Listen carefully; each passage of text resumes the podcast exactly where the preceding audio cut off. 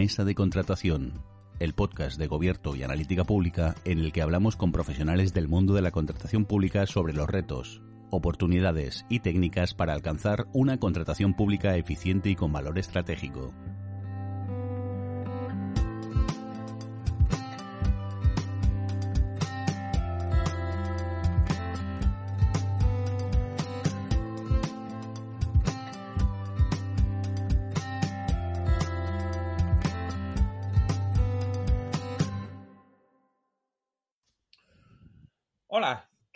Estáis? Os damos una vez más la bienvenida a nuestra mesa de contratación y hoy estoy encantadísimo de tener aquí a mi amigo, el compañero de fatigas, Antonio Sánchez Zaplana. Hola, Tony. ¿Qué tal, Sergio? ¿Cómo estás? Eh, pues bien, aquí estamos. Por si no lo sabéis, eh, Tony, además de ser el responsable de que me haya tirado los últimos seis meses estudiando ciencia de datos y amargándome mis tardes y fines de semana, es responsable de innovación y tecnología en Aguas de Alicante y eh, todo un, un culillo de mal asiento en cuestiones de Big Data y analítica y colaboración público-privada eh, para todo el desarrollo de estos campos tan interesantes. ¿Me dejo algo, Tony? Bueno, déjame que también me gusta vivir en buenas ciudades como Alicante. Ajá.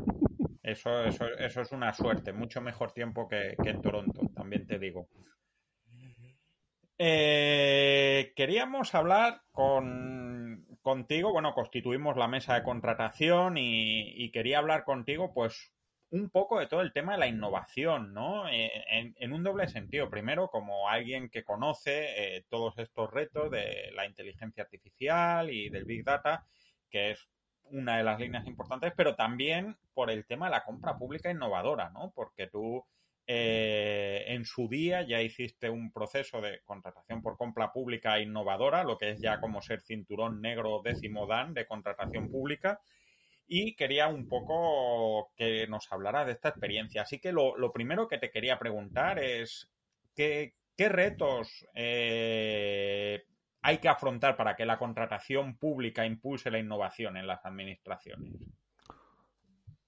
Ojalá pudiera tener una varita mágica o una bola de cristal y poder dar la solución mágica a toda la administración pública de cómo hacer innovación desde la compra, ¿no? desde, desde la demanda no es fácil. La, compra de innovación o la, adquisición de innovación por la administración pública siempre ha existido ahí, en cualquier ley de contratos.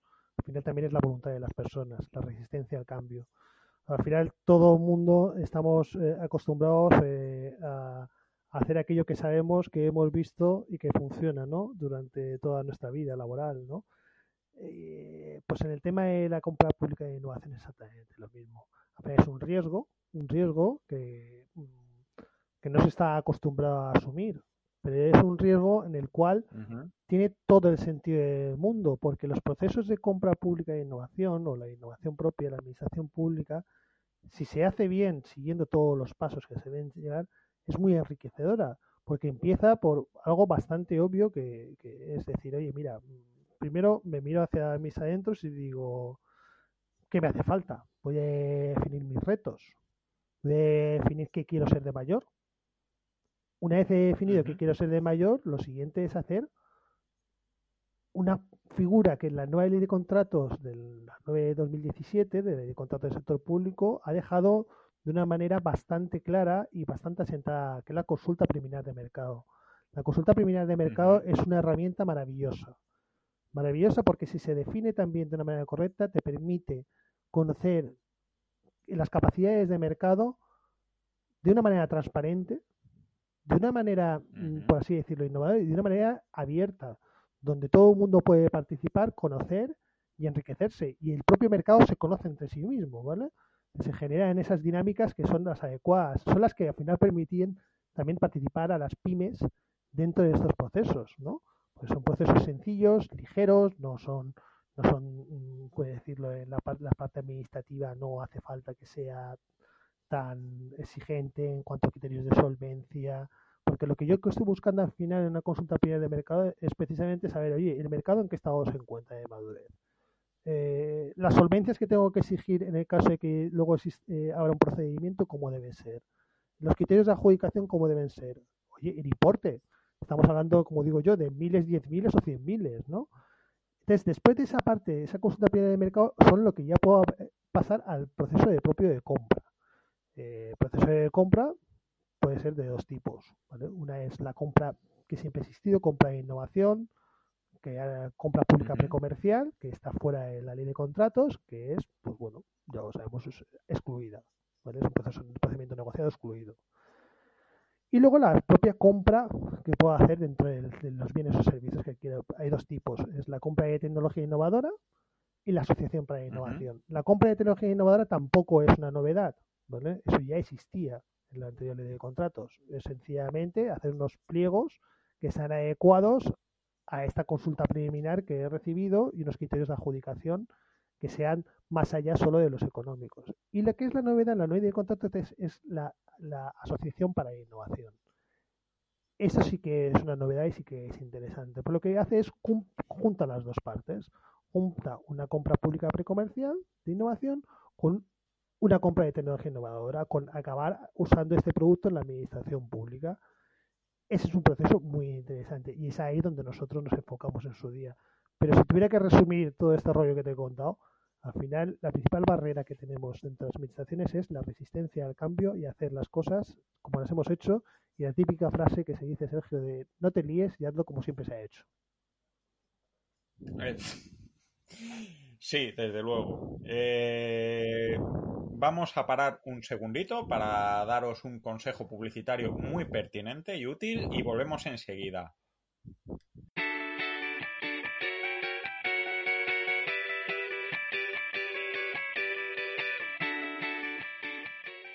Con Gobierto Contratos tienes la oportunidad de gestionar el plan de contratación de tu administración de manera sencilla y colaborativa con todo tu equipo. Sigue la vigencia y caducidad de los contratos que tienes en marcha Planifica tus necesidades de contratación y el calendario para cumplir cada hito justo a tiempo. Consulta el CPV más adecuado para tus proyectos, así como los importes o casos más frecuentes de uso. Analiza miles de pliegos como el que necesitas para encontrar las mejores prácticas en la valoración y adjudicación de contratos. Organiza todo de manera sencilla y colaborativa. Todo ello sin tener que hacer grandes desarrollos a medida, de manera rápida, intuitiva, cómoda y muy manejable. Visítanos en contratos.gobierto.es y solicita ya tu demo. Te enseñaremos cómo puedes convertir la contratación en un activo de cambio en tu administración pública. Recuerda contratos.gobierto.es y convierte tu contratación en un recurso de cambio estratégico.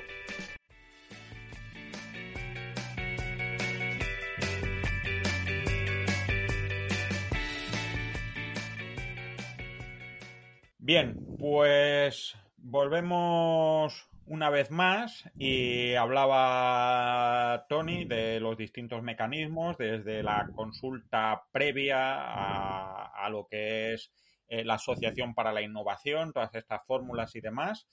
Eh, y dentro ya un poco de, la intrahistoria de la gestión, estabas hablando de, la resistencia al cambio y todo esto, ¿cómo es la gestión de, la innovación a través de la compra en, este sentido. ¿Cómo es tu experiencia? ¿Es, más sencilla? ¿Es más complicada? ¿Hay problemas previos de las organizaciones eh, a la hora de hacer esto? Cuéntame un poco este, esta pequeña historia, esta pequeña aventura que habéis vivido en, estos procesos. Cuando se empieza en, una nueva eh, aventura como esta, yo creo que eh, lo primero y más importante es crear un grupo multidisciplinar. No solo desde un área de servicio, desde una dirección, desde el área técnica, sino deben estar implicadas diferentes áreas, las áreas de contratación, por supuesto, deben estar implicadas en este proceso, porque si se va haciendo un ciclo de aprendizaje continuo desde, desde el primer día, no se llega al punto normal de cuando se llega al proceso de licitación y la área de contratación te dice, oye, ¿de qué me estás hablando? No sé de qué me hablas. No está dentro del plan, estos pliegos no los conozco, este procedimiento tal, por qué los importes son estos, por qué los criterios de adjudicación son estos, por qué hay temas de propiedad intelectual en este contrato, ¿eso qué es? ¿Sabes? Entonces yo creo que si yo tuviera que dar un consejo de cómo empezar, pues yo lo que primero que empezaría es todos juntos. Si no sabemos de qué estamos hablando, pues lo primero que dice el sentido común, formémonos. Hay muchísimas consultorías y pymes expertas en procesos y abogados expertos que nos pueden asesorar desde un principio en esta formación de todo el procedimiento administrativo.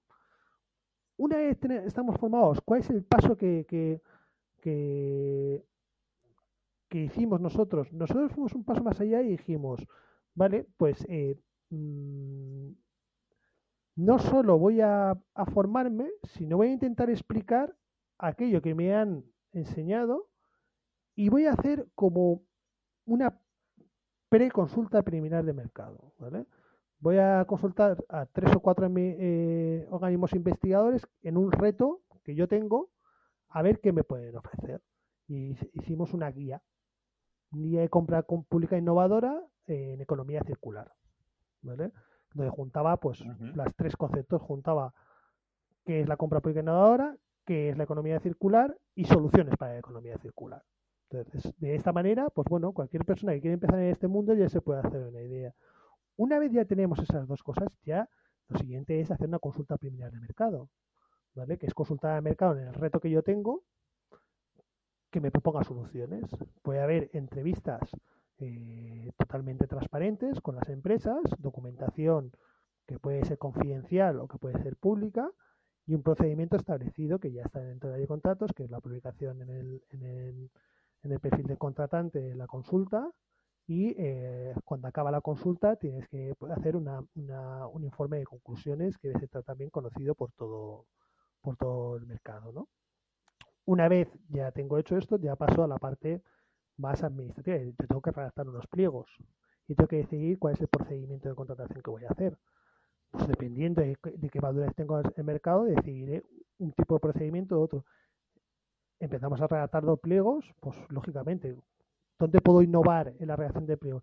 Hay mucha gente que, que, pierde una oportunidad de innovación en una, en una parte absurda, que, no, que, que es en el objeto del contrato. El objeto del contrato puede marcar mucho, puede marcar mucho quién se presenta a un concurso, ¿vale? ¿Y quién puede arriesgarse? Si ya al final saco el contrato con el mismo eh, título de los últimos 20 años, pues seguirán presentándose los mismos ofertantes de los últimos 20 años. Sin embargo, si yo ya ofrezco una innovación en este objeto del contrato, pues probablemente ya vaya trayendo lo que es eh, nuevas ideas para la mejora del, del, servicio o de la actividad. Luego en, los criterios de adjudicación, lo mismo. Más allá del propio criterio de adjudicación económico, la fórmula económica, luego tiene que haber unos criterios, ya sean de medición objetiva, ¿vale? O medición subjetiva, pero que me, den eh, un equilibrio o me permitan equilibrar la innovación de lo que me están proponiendo, ¿no? este tipo de cosas, luego ya temas en, fundamentalmente ya si estoy hablando de desarrollos, en el tema de, de, propiedad intelectual, quien, quien, todo que se desarrolle, si tengo que poner licencias, si son gratis para la administración pública, todo el tema de propiedad intelectual, que es todo un mundo, ¿no? Entonces, eh, este yo creo que es, que es eso. Si no sabes, primero aprender y luego lo siguiente, aprender haciendo. O sea, no sirve hacer muchos cursos y al final no te pones encima de un proceso y empiezas a redactar pliegos, ¿vale? Totalmente. Me, ha gustado mucho esto que contabas de, la interdisciplinariedad de los equipos, ¿no? Y es un tema que, yo, en mi experiencia como, como, consultor y como analista, me he encontrado un montón de veces, ¿no? Que es la riqueza que se gana en las organizaciones públicas cuando obligas a perfiles distintos a hablar, que es una cosa que normalmente no, no encuentras. Con lo cual, esto también es, es, una clara oportunidad de, de, esta, de esta innovación. ¿no? Ya el hecho de que contratación hable con tecnología y hable con otros perfiles y todo esto, ya de por sí es, es lo que enriquece también esta, esta gestión, ¿no? Eh, pero claro, esto también puede generar algunas, algunas complejidades, ¿no? O sea, digamos que aprender nunca es fácil. eh, tú lo has dicho, hay un aprendizaje formal, técnico, que es la formación que has comentado, pero también hay un aprendizaje que es el aprendizaje organizativo. ¿Qué experiencia te deja este, este ciclo de aprendizaje organizativo, más allá del técnico? Eh, ¿Qué es lo más complicado y qué es lo más enriquecedor en este cambio de, aproximación a la, a la compra y a la innovación? Cuando ves la transformación de que, de que todas las áreas se dan cuenta de que la mejora que se produce por innovación no es una idea de un departamento de innovación o de un área de servicios, o eh, es una mejora propia de la propia administración en sí. Eh, al final el tema de la compra pública innovadora o la innovación parece como que se, muchas veces se ha apartado en, en, en, reductos o en gente convencida, ¿vale? De vez en cuando nos llaman frikis y llamamos gafas, ¿vale? ¿Vale? Eh, Totalmente y que son aquellos aquellos que se dedican a, innovar. No, no, no, no. Esto no es un laboratorio de innovación donde hay cuatro que deciden innovar. Si se innova, innovamos todos. Y la mejora se produce de todos, de toda la institución. No se produce solo un departamento. Si mejoramos y se presta mejor servicio al ciudadano, lo prestamos todos. El área de contratación, el área de innovación, el área de urbanismo y el área de la que sea, ¿vale? Porque somos todos lo mismo. Eso yo creo que es, es fundamental ver cómo, cómo es enriquecedor eh, aquello en lo cual te encuentras inseguro, cómo pasan los días y cada día te encuentras más seguro. ¿Vale? Porque cosas que no entendías al principio, eh, de repente empiezas a entenderlas y empiezas a, verlas y empiezas a mm, tener una visión crítica de la compra eh, y administración de servicios en la administración pública. ¿vale? la, propia adquisición de servicios, empiezas a ver que qué cantidad de oportunidades se pierden, ¿vale? Por muchas licitaciones en las cuales se, se pagan al peso, ¿vale? O se adjudican por medio céntimo de euro y directamente dices, si hubieras puesto otro que de adjudicación aquí, verías que esta oferta que probablemente sea bastante mejor, ¿vale? Además del precio, pues hubieras, hubieras podido pensar, si hubieras visto una innovación en, en la propia compra, ¿no? Entonces, ese tipo de, de, crecimiento conjunto de, la organización en la innovación es muy enriquecedor. ¿Y qué es lo difícil? Eh, yo, por ejemplo, eh, tú lo has, señalado, a mí me acuerdo una vez que me presenté a un, a un concurso menor de esto de tres ofertas y, y, yo no lo gané, no guardo rencor a nadie por esto, pero luego coincidí con, los otros dos ofertantes y me di cuenta que cada uno hizo una cosa absolutamente distinta porque el propio señor que, lo estaba pidiendo no tenía muy claro qué es lo que pedía, ¿no? Pero más allá de eso, eh, a nivel interno no, no genera algún tipo de fricción porque esto no deja de ser abrir un pequeño melón, ¿no? Un pequeño eh, pues renegociar algunos acuerdos que hay en las organizaciones, algunas cosas consolidadas. ¿Qué, ¿Qué, es lo que crees que es un poquito más complicado o que hay que prestar atención a la hora de, abrir esta colaboración interna? Eh, yo creo que las organizaciones tienen que convencerse de dos maneras. Uno es con un liderazgo claro, ¿vale? Que es la innovación mm, arriba abajo, el top-down, ¿vale? Pero la, siguiente parte es la, eh, el núcleo propio del día a día, la, innovación de abajo arriba, ¿no? ¿Por qué? Porque los compañeros, porque somos todos compañeros, lo que queremos al final es mejorar y lo que queremos es prestar un mejor servicio. Entonces, cuando eso es entendido por toda la organización, es cuando eh, todo va fluyendo. Todo va fluyendo al final, eh, si siempre hay una frase dicha, ¿no? Si quieres obtener los mismos resultados, pues haz siempre lo mismo, ¿no? Si quieres resultados distintos, hazlo de otra manera distinta, ¿no? De eso se trata. Si haces de una manera distinta, claro, conlleva una serie, que, que conlleva una serie de riesgos, por supuesto.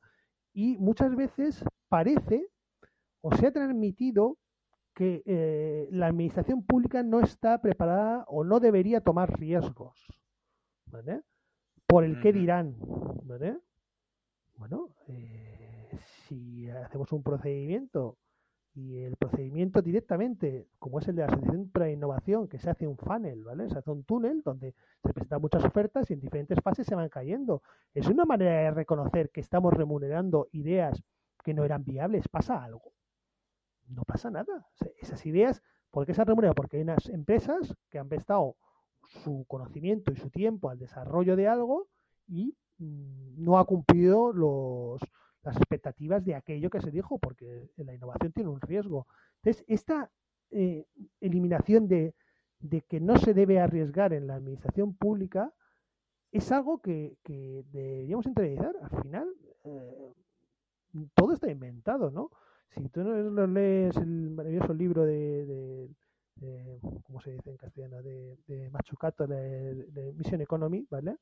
cuando cuenta, todo el proceso de, lanzamiento, de la, creación de la NASA y del lanzamiento de, de, la llegada del hombre a la Luna, eh, fijaros de qué estamos hablando. Estamos hablando de los años 50, ¿no? Una visión, un camino, mira, hay que llegar allí. ¿Cómo? Mm, juntos, con un liderazgo de la administración pública y con el sector privado al lado, pero juntos, pero siempre con un liderazgo de la administración pública. Siempre que tiene que liderar, alguien tiene que poner el rumbo ¿vale? Y luego la administración, lo, que es el sector privado se unirá, ¿vale? Y participará de esta visión conjunta.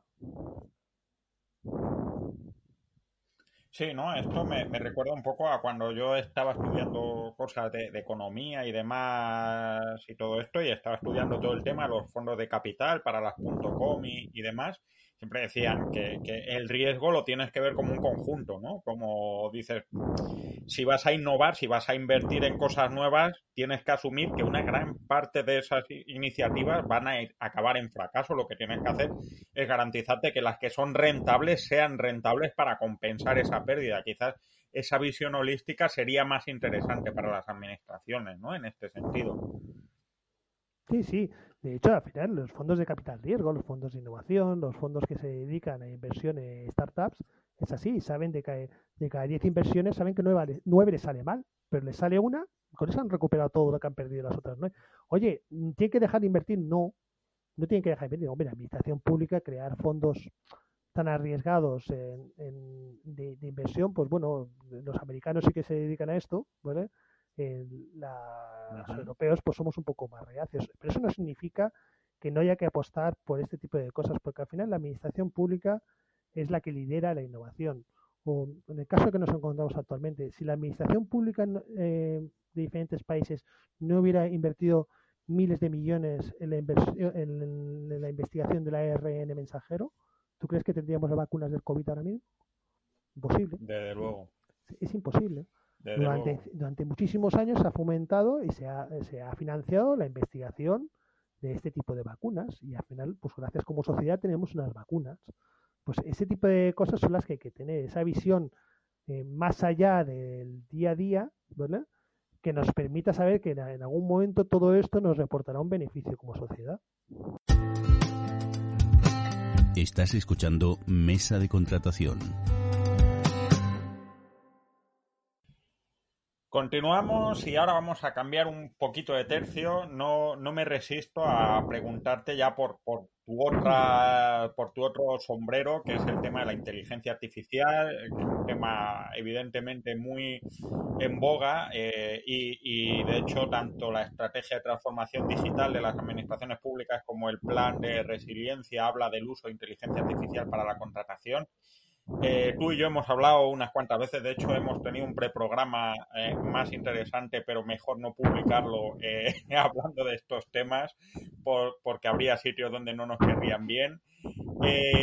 ¿Dónde crees que, o por dónde habría que empezar a, utilizar la inteligencia artificial en los procesos de, contratación pública? Bueno, yo creo que como sociedad y también las empresas de marketing, las empresas tecnológicas, cuando ponen una cosa de moda, eh, al final de utilizar tanto los términos se desvirtúan. Ya nos ha pasado con el tema de las Smart Cities, ya nos está pasando con el tema de inteligencia artificial. Hasta la propia Europa acaba de sacar una regulación en el tema de inteligencia artificial, la cual muy bien hecha por muchos expertos, pero mm, tú lo sabes y yo lo sé, porque has trabajado en ello y has, has has mamado y has trabajado en analítica pública con, con modelos de machine learning, la inteligencia artificial es informática.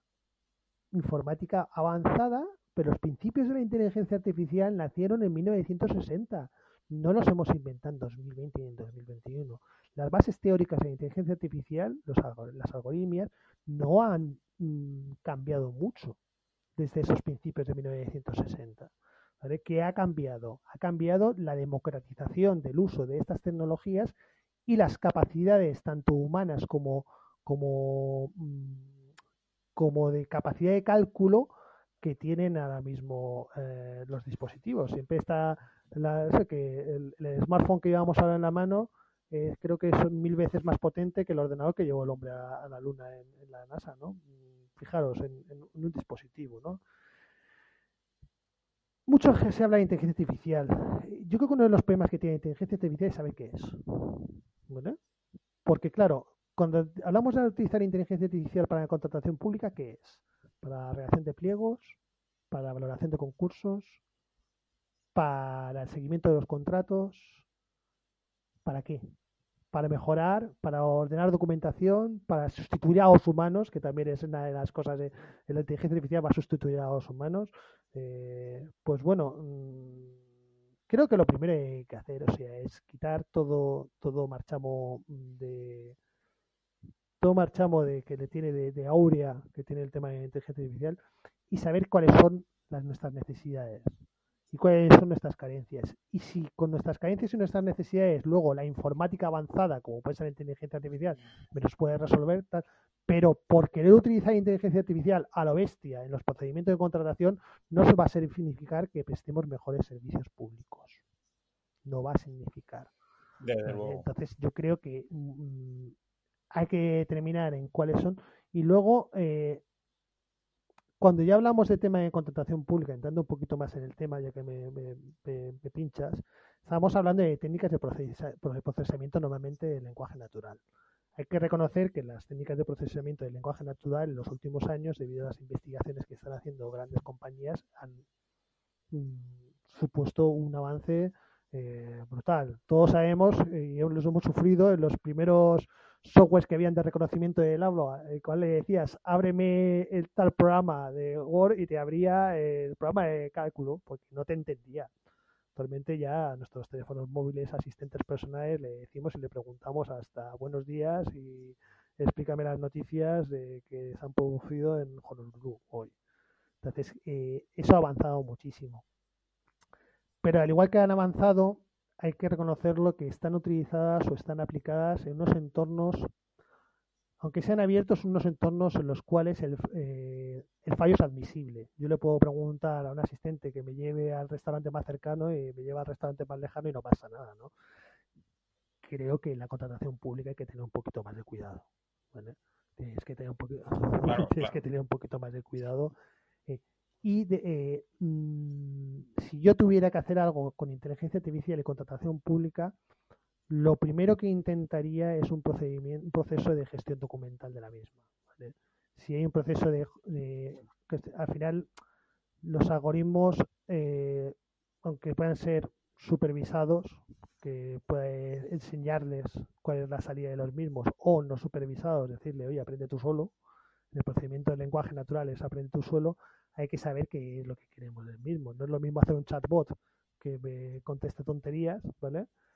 que, me redactan un pliego. Yo creo a día de hoy, y lo hemos hablado antes en el pre, que estamos aún lejos de eso. Creo que estamos, que estamos lejos. ¿Que se puede utilizar? Sí, se puede utilizar. Ahora, ¿se puede mm, democratizar?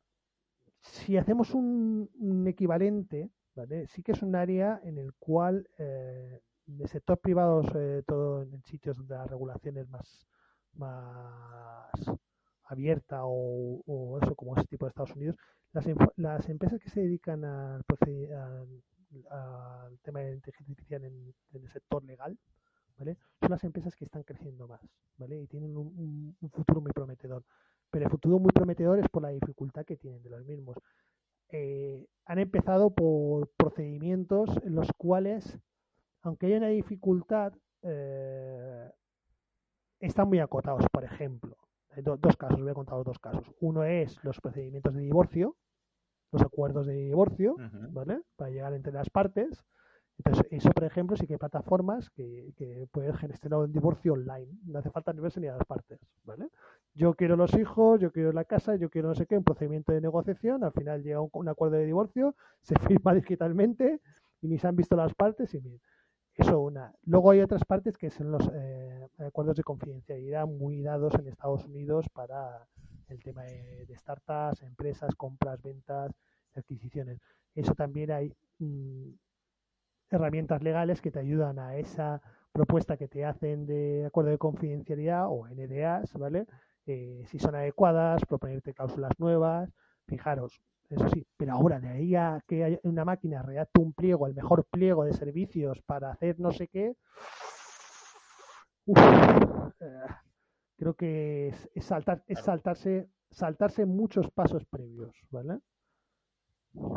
Claro, tú fíjate, estabas hablando de, del procesado del lenguaje natural, pero por otro lado, conforme lo, lo decía, yo estaba pensando, pero, pero ¿el lenguaje de la contratación pública es un lenguaje natural? O sea, y esto me lleva a pensar otra cosa. Eh, queremos utilizar inteligencia artificial para la contratación, pero estamos contratando de una manera que sea fácil el usar la inteligencia artificial, porque al menos mi experiencia, eh, cuando hemos estado haciendo la, herramienta para, la plataforma de contratación del Estado, la fragmentación de la información es enorme. O sea, buscar contratos sobre una plataforma de administración electrónica puede tener 25 o 30 palabras clave completamente distintas, por no decir qué tipo de CPVs. Eh, tenemos una práctica que no es nada sencilla y, yo no paro de ver esto, ¿no? Cuando dicen, no, vamos a meter este tema, pues por ejemplo, los pliegos, las estructuras de los pliegos, cada uno es de su padre y de su madre, ¿no? Y, quizás, eh, yo no sé cómo lo ves tú, pero yo creo que que esto es un poco, em, hemos hablado del viaje a la luna y de Kennedy, eh, quizás no hay que preguntarse qué puede hacer eh, la inteligencia artificial por la contratación, sino que puede hacer la contratación por la inteligencia artificial, ¿no? Porque es, un poco, yo no sé si, si, somos conscientes de que el ordenador hace muchas cosas chulísimas, pero no se come cualquier patata. Y, esto es, es, es, una sensación que a mí me da, yo me pongo a estudiar cosas de inteligencia artificial para ver qué es lo que se puede y lo que no se puede hacer y cómo funciona, pero muchas veces me da la sensación de que quien escribe estas cosas, bueno, esto lo, ha hecho de oídas, ¿no? Bueno, y también hay que tener en cuenta eh, las experiencias previas que ha habido ya en, el en los choques legales de protección de datos y de legalidad en el uso, por ejemplo, que ha habido en, Francia se prohibió eh, scrapear los, bueno, scrapear, perdón por, por el palabra, ¿vale? Eh, hacer eh, procedimientos de aprendizaje con procesos eh, de lenguaje natural de sentencias judiciales de constitucional francés. ¿Vale? ¿Para qué? Para saber, oye, si le presento una demanda al Tribunal Constitucional francés y sé que utilizo estas palabras, pues igual tengo más posibilidad de ganar este, este litigio, ¿no? Eso ha sido prohibido, ¿no? yo creo que estamos en una confluencia lo mismo, igual que mm, los sesgos que puede haber de entrenamiento de la inteligencia artificial. Si al final son lo entreno con contratos en los cuales, pues, eh, yo lo que veo ahí el problema es eh, la legislación de contratación y las cláusulas han ido evolucionando con el tiempo.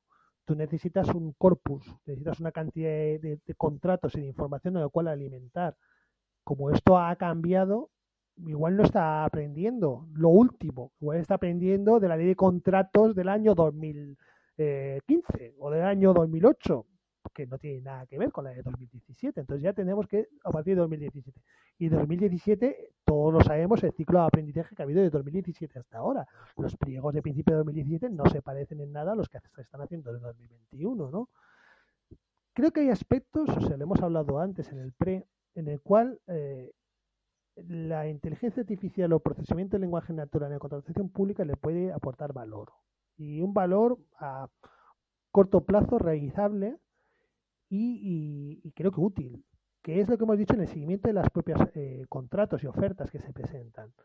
No tanto en que me ayudes a redactar el pliego, sino que me ayudes a adjudicar el contrato. Resúmeme el tocho que me han presentado de 1200 páginas, que no, cuando voy por la página 600, pues no la he podido leer, ¿no? Por ejemplo, ¿no? Entonces, eh, ese tipo de, cosas, que no, no, significa que luego haya que evaluar las ofertas, tal, de herramientas de ayuda a la toma de decisiones, ¿vale? Que pueden facilitar que la persona pues realice una valoración, por ejemplo, de aspectos dentro de una oferta que no se había dado cuenta, ¿vale? Eh, eso por una parte. Y luego, una vez adjudicado el contrato, el seguimiento del mismo.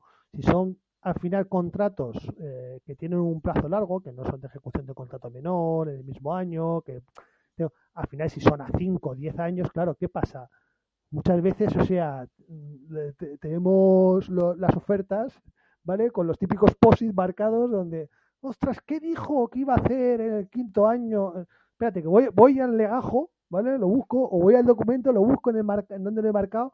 ese tipo de cosas yo creo que también se puede servir para un seguimiento de los compromisos que se han que en contrato con las ejecuciones que se hacen del mismo, ¿vale? Entonces, eso sí que yo creo que puede ser un buen, un buen uso donde puedo cruzar las dos, las dos partes y sí que se puede producir un beneficio para ambas partes. Y, a nivel micro, dentro de la organización, ¿qué crees que, habría que hacer para cambiar? O sea, ya hemos hablado, por ejemplo, de, redactar o articular los pliegos con cierta coherencia, si se quiere tirar por este lado, o consistencia. Eh, no sé, a mí se me ocurre, pues quizás una idea más de planificación o, de coordinación. No sé qué elementos crees que son necesarios para para poder incorporar la, inteligencia artificial a estos procesos en, los ámbitos que has señalado. Hay, ahora un aspecto intermedio, eh, fíjate que ha sido curioso, que no se ha querido llamar inteligencia artificial, ¿vale? Que son los RPAs, ¿vale? No se ha querido llamar porque de vez en cuando es verdad que no, los, los robots de procesamiento de información, ¿vale? Que no se ha querido poner este marchamo porque muchas veces no utilizan inteligencia artificial pero son los que ayudan a realizar tareas repetitivas. O sea, vamos a ver. Nosotros hacemos un plan de contratación todos los años. Pues igual hay robots que nos ayudan a reunir toda esta información que me van proveyendo, eh, que van recogiendo los diferentes departamentos, ¿vale? Para construir esa planificación y, e igual eh, darme cuenta de que mm, es imposible visitar todo esto en este año y llegar a ese procedimiento rápido y cuando me han llegado las peticiones decirle eh, cambia, cambia, no, en 2021 eso no se puede realizar. ¿Para qué te voy a decir ahora que lo vamos a realizar? Si por los plazos que tenemos y tal, mm, va a ser imposible. Entonces, ese eh, aligerar los procesos administrativos de análisis de información eh, para proveer Además, estas plataformas están evolucionando ahora mucho. De hecho, eh, no sé si sabéis, una empresa romana que se llama TuiPath, ¿vale? Acaba de salir a, bolsa y se ha convertido, por así decirlo, en el segundo unicornio de europeo. El primero es Spotify y el segundo que tenemos es TuiPath. El unicornio es una empresa que está valorada en más de mil millones de euros o un billón de euros americano, ¿vale? Pues que sepas que TuiPath ha salido a bolsa y ha sido eh, ¿Pero por qué? Porque es muy buena la plataforma. Te hace la robotización, te hace toda esta automatización de procesos y además te está proveyendo de una, de una eh, plataforma de visualización, de seguimiento y de análisis de la información. Tal como va haciendo, es un proceso asistido, ¿vale? No es, es que lo que se llama el man in the middle, se dice el hombre en medio. Eh, el hombre va viendo cómo se van automatizando los procesos, entonces va haciendo un seguimiento. No es la máquina, la pongo, me, me acaba el proceso y me tengo que creer. No, la persona va interactuando, va conociendo cómo se van haciendo los procesos y cuando tiene el resultado dice, vale, ese resultado me parece adecuado, mm, me lo puedo creer, ¿no? Sí, sí, sí, desde luego.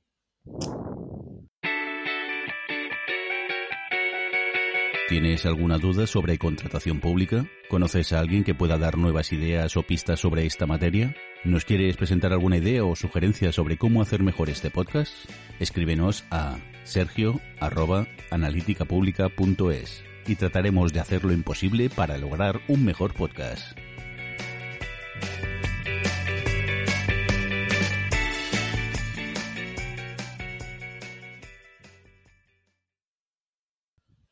Vamos a la última pregunta. Eh, siempre me gusta acabar eh, pensando un poco en el futuro y, en este caso es, bastante sencilla la pregunta y, yo creo que complicada la respuesta, pero bueno, es, divertido. ¿Cómo imaginas que serían las administraciones públicas en las que la contratación estuviera asistida por inteligencia artificial y que atrajera más innovación del sector privado. ¿Cómo imaginas el futuro eh, con unas organizaciones públicas trabajando de la manera que hemos estado hablando más humana, hasta lo, tengo clarísimo, más humana que nunca. Porque dejaremos hacer a las máquinas lo que saben hacer mejor las máquinas. Y el tratamiento humano de las personas y el cuidado de las personas y atender los problemas de los ciudadanos y escucharlos, eh, mejorar, se dedicará a una tarea eh, de psicología humana tendremos más contacto humano, porque probablemente no tendremos esos sergos que nos pasan ahora, o esa cantidad de trabajos que tenemos ahora, o esos cientos de mails que tenemos ahora, o esos cientos de documentos que tenemos por tramitar, pues esos serán tratados por las máquinas que lo hacen perfectamente, y yo que me dedicaré a, los procesos en los cuales las, máquinas no pueden tener a día de hoy, y ya veremos si en un futuro, capacidad para saber qué es en esto que estoy diciendo, ¿no? No significa que cada día hagan falta menos humanos para trabajar en la administración pública. Yo es que creo que hacen falta cada día más. ¿Por qué? Porque es una parte clara. O sea, hay un ciclo muy importante de formación y de actualización de conocimientos en la administración pública. ¿Por qué? Porque este tema de tecnología nunca vamos a dejar de aprenderlo y tú lo sabes bien, Sergio. O sea, mm, aquel que deje de aprender está desactualizado en dos días. Entonces, yo creo que el, ciclo de formación de, eh, del funcionariado público o del trabajador de la administración pública en el cual puede haber un momento donde yo haya entrado a trabajar por un contrato o haya entrado por una oposición o de alguna manera, ese ciclo nunca va a dejar de, va a ser continuo y debería ser continuo, ¿no? Y a su vez, esos conocimientos que voy, voy adquiriendo los tendré que ir aplicando. No podemos dejar todo lo que se realiza por la administración pública realizado con la inteligencia artificial en manos del sector privado. ¿vale? Yo creo que siempre tiene que pasar, soy un fermente eh, creyente de la colaboración público-privada. ¿vale? Siempre tiene que estar y eh, las dos partes, que uno que conoce bien cuáles son las necesidades, otro que conoce bien cuál es la mejor tecnología para aplicar, las dos cosas se funden, ¿vale? Y prestan el servicio. Y sobre todo más humana, o sea, eh, debido al tema este, la pandemia o tal, eh, nos hemos acostumbrado todos a, probablemente no esa falta de interacción humana. Eh, esa interacción humana es, es, fundamental. Es donde cuando nos vemos las caras, nos tratamos, nos tomamos ese café, nos tomamos tal, vamos a tal congreso, tal, hemos estado juntos en el congreso, es donde se producen las dinámicas y donde salen las mejores ideas de innovación, que es tomando unas tapas y unas cañas. Desde luego, desde luego. Y, muchas ganas que tenemos de volver a, tomar tapas y cañas y, volver a la normalidad. Bueno, Tony, muchísimas gracias. La verdad es que siempre es interesante hablar contigo, eh, no solo porque lo que dices es, es, muy interesante y muy útil, sino además porque también sirve para pensar y, y reubicar muchas cosas que damos por sentados.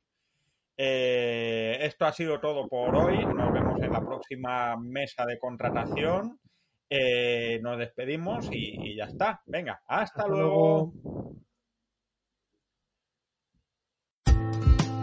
Esto ha sido todo por hoy. Esperamos que te haya gustado y que esta mesa de contratación te haya sido de utilidad. Puedes encontrarnos en contratos.gobierto.es y puedes escuchar este y todos los podcasts en contratos.gobierto.es barra podcast en Spotify, Apple Podcasts, Google Podcasts o en cualquier otro sitio donde escuches habitualmente tus programas favoritos. Si crees que este trabajo vale la pena, te agradeceremos que des 5 estrellas, me gusta o comentes el programa en la plataforma de podcast que uses habitualmente y que lo recomiendes a quien creas que le pueda interesar. Esperamos verte muy pronto de nuevo por aquí.